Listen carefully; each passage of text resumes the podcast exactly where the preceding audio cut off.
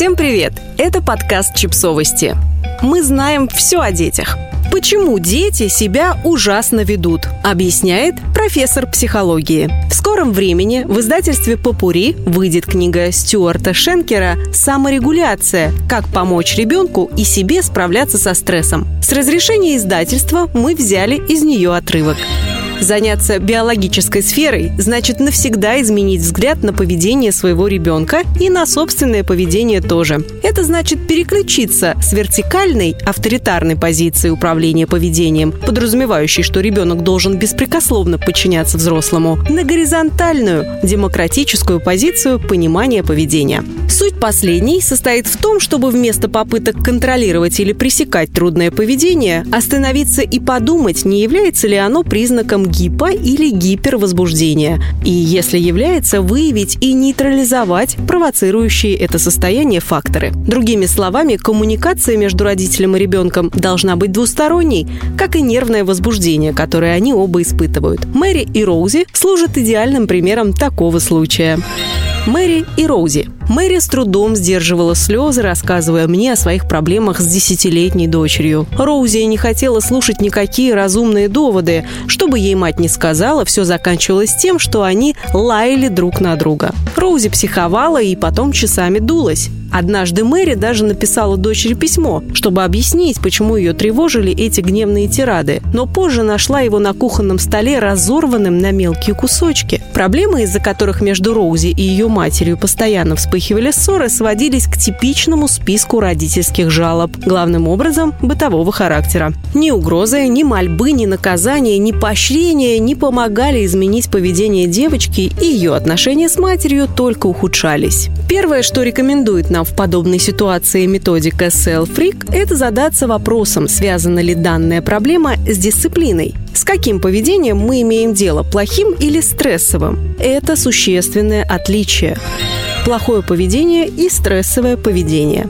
Концепция плохого поведения фундаментально связана с концепциями волеизъявления, выбора и сознательности. Предполагается, что ребенок сознательно решил поступить определенным образом, при этом он мог поступить иначе и даже знал, что ему следует поступить иначе. Имеется в виду, что в состоянии стресса ребенок не отдает себе отчета в своих действиях и не способен принимать рациональные решения. Он нападает на вас словесно, если не физически, или замыкается эмоционально, если не физически, потому что его нервная система, подстегиваемая чувством опасности, переключается на режим «бей» или «беги». Существует несколько простых способов отличить плохое поведение от стрессового. Спросите ребенка, почему он поступил так-то и так-то. Если он вам объяснит, независимо от доводов, то, скорее всего, он знал, что делал. Или попросите ребенка сказать, что он не знал, что поступает неправильно, и понаблюдайте за его реакцией. Если у него на лице появится выражение замешательства,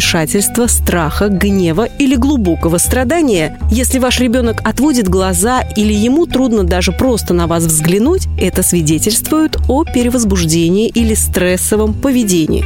Понимать разницу между плохим и стрессовым поведением очень важно, потому что если вы примените технику кнута и пряника к стрессовому поведению, то можете усугубить ситуацию, повысив стрессовую нагрузку ребенка. Кроме того, вы упустите возможность помочь своему ребенку развить тип самосознания, необходимый для формирования саморегуляции. Инцидент с Майкой – сдержанность вместо властности – Вместо того, чтобы пытаться образумить дочь, я порекомендовал Мэри снизить уровень ее нервного возбуждения, а уже потом выяснять причины этих нервных срывов. «Не пытайтесь ничего объяснять», — сказал я ей. «Вместо этого сделайте несколько глубоких вдохов-выдохов и расслабьте шею и плечи. Выключите свет, сядьте или лягте рядом с Роузи и мягко погладьте ее по голове или по руке или по спине. На следующий день, когда она успокоится, можете вернуться к тому, о чем вы хотели поговорить вечером. Через пару дней Мэри выдалась возможность опробовать новый подход. Роузи попросила купить ей красную майку, потому что все девочки в классе носили красные майки. В магазине не оказалось красной майки нужного размера, поэтому Мэри купила серую и отдала ее дочери, когда та пришла домой со школы. Взглянув на майку, Роузи не произнесла ни слова, но вечером обрушилась на Мэри с криками «Как ты могла купить мне серую майку? Она ужасная! Ты никогда не делаешь то, что я тебя прошу. Я тебя ненавижу. Мэри на этот раз сдержалась и сделала несколько медленных глубоких вдохов и выдохов. На этот раз вместо попыток объяснить, почему она купила серую майку, а не красную, или читать нотации, Мэри мягко ответила, что они поговорят об этом завтра. Прервав нараставшую в обеих злость, она вышла из комнаты и постаралась успокоиться. Почувствовав себя лучше, она вернулась к дочери, легла рядом с ней и погладила ее по спине, как это нравилось Роузи. В считанные минуты Роузи успокоилась. На следующее утро, когда Мэри собиралась сказать, что после школы они вместе сходят в другой магазин, Роузи спустилась завтракать в новой серой майке. Подписывайтесь на подкаст, ставьте лайки и оставляйте комментарии. Ссылки на источники в описании к подкасту. До встречи!